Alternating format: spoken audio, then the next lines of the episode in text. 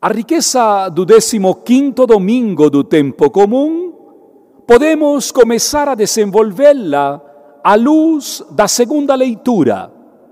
A carta de Paulo aos Romanos vem nos apresentando um panorama exclusivo da vida cristã. Especialmente diante de duas situações que invadem nossa vida frequentemente. De um lado, a vaidade, do outro lado, a corrupção.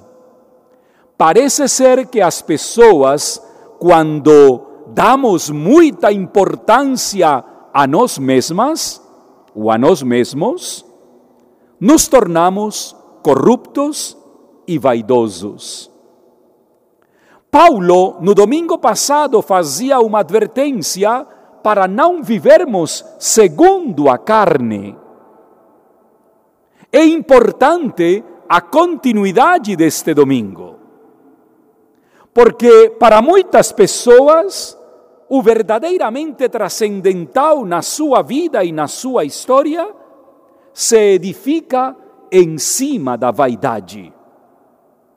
O culto do vaidoso é adorar-se a si mesmo é contemplar-se a si mesmo. E geralmente o único esforço que fazemos quando nos deixamos morder pela vaidade é nada mais nem nada menos que viver de boa a vida toda, pois a vaidade vai entrando nas entranhas de todos nós e vai corrompendo o espírito de sacrifício.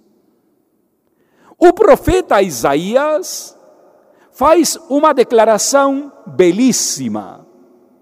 Assim como a chuva que desce sobre a terra não volta mais, da mesma forma, nós, nós não podemos continuar esperando que as coisas venham até nós. O vaidoso, a vaidosa, se contempla tanto a si mesmo que vive perfeitamente a vida toda esperando que tudo lhe venha ao seu encontro. É impressionante perceber como a sociedade do século XXI nos vai tornando cada vez mais vaidosos. E olha uma coisa que o apóstolo Paulo vai advertir no final do texto que é a segunda dimensão, vos deixastes corromper. A ambição foi tanta que a corrupção veio e entrou. Quando você tem que alimentar a sua vaidade, você faz de tudo para encher essa vaidade. E o mais doloroso é aquilo que Paulo vai constatar na comunidade. Muitos e muitas não querem para nada se esforçar no caminho da redenção. É isso que a oração coleta, a primeira oração, reúne neste domingo. Afastai de nós a treva do erro. A vaidade é um erro muito forte pagar milhões e milhões de reais ou de dólares para manter uma figura, pagar milhões de dinheiros para a gente não permitir que as coisas sejam normais. E a vaidade não está única e exclusivamente na figura física.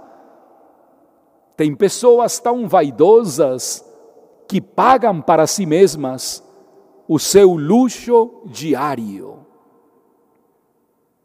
Em tempos de pandemia, me parece doloroso ver algumas postagens no Instagram.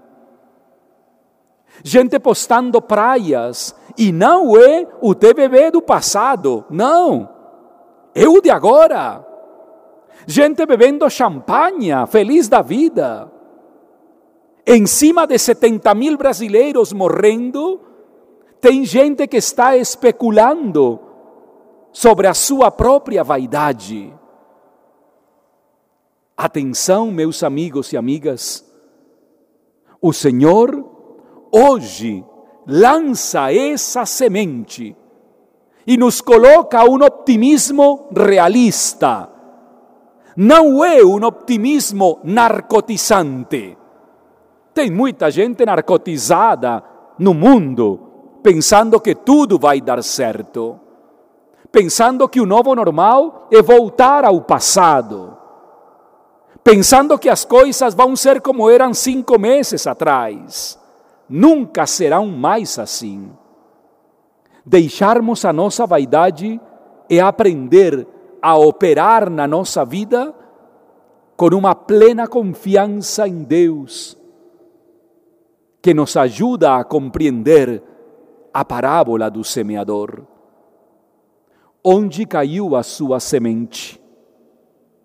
Tem tantas sementes perdidas por aí no meio dos espinhos, vaidade no meio do caminho pedregoso, vaidade. Somente 30, 60 e 100% cai na terra boa. Optimismo realista para poder enfrentar a vida como ela é e não como as nossas vaidades superficiais nos levam a percebê-la.